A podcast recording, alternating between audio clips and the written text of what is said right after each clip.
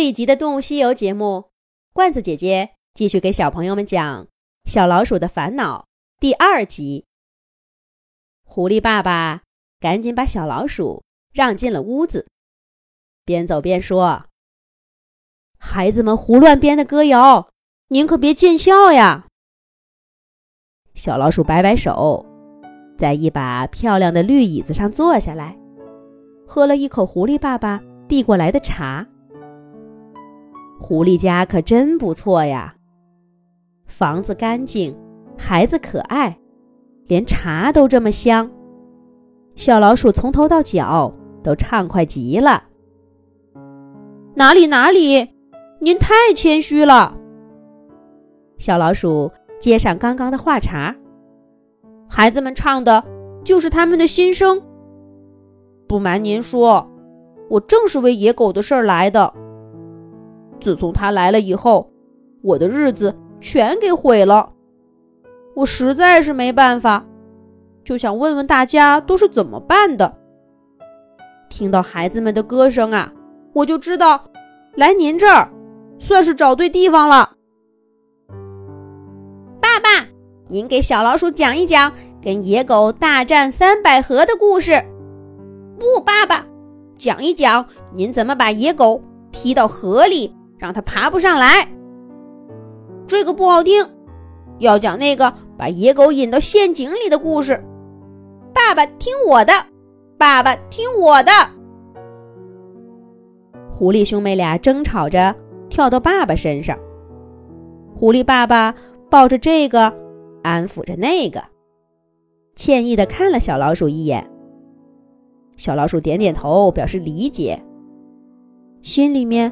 却更期待狐狸爸爸的答案了。孩子们，到妈妈这儿来，有好吃的。狐狸妈妈来解围了，兄妹俩一溜烟的跑远了。狐狸爸爸捋了捋被抓乱的胡须，笑呵呵的说：“我这两个孩子呀，就知道胡闹。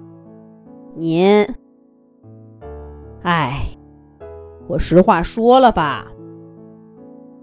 狐狸爸爸看着小老鼠殷切的眼神儿，知道躲不过，就拉过一把椅子，凑过去，压低了声音说道：“其实啊，那是我们编出来骗孩子们的故事。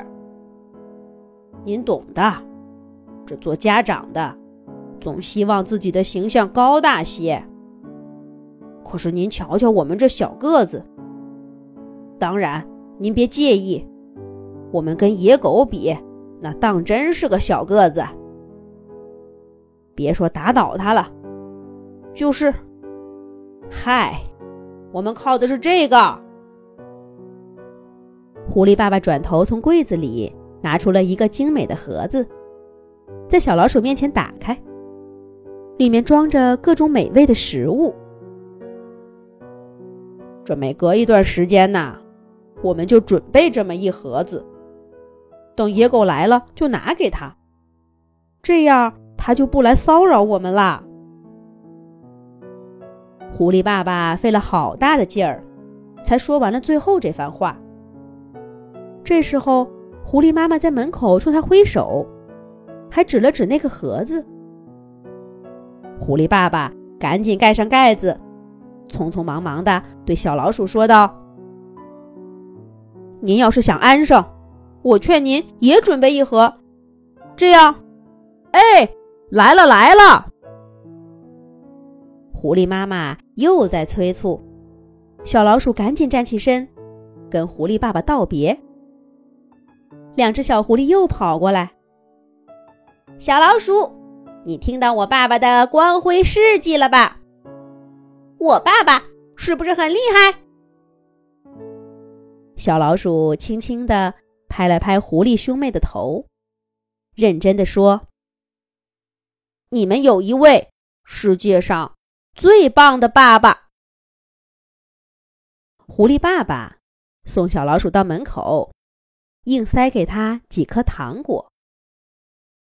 小老鼠离开了狐狸家，走出老远。还能听到那个小院子里的欢声笑语呢。他看着手心里的礼物，狐狸一家送给野狗的盒子里有许多这样的糖果，就像他们的欢声笑语，洋溢着快乐。可小老鼠知道，自己拿不出这样的东西来。小老鼠继续向前走。天黑了，树林里飘着菊花的香味儿。小老鼠想家了。可是，它看见一个黑影子，映在月亮中间。呜呜！那个影子叫起来。呜呜！许多个跟它一样的声音回应着。那是狼群吧？也许他们有什么好办法呢？走，看看去。小老鼠想着。大踏步向着狼群的方向走去。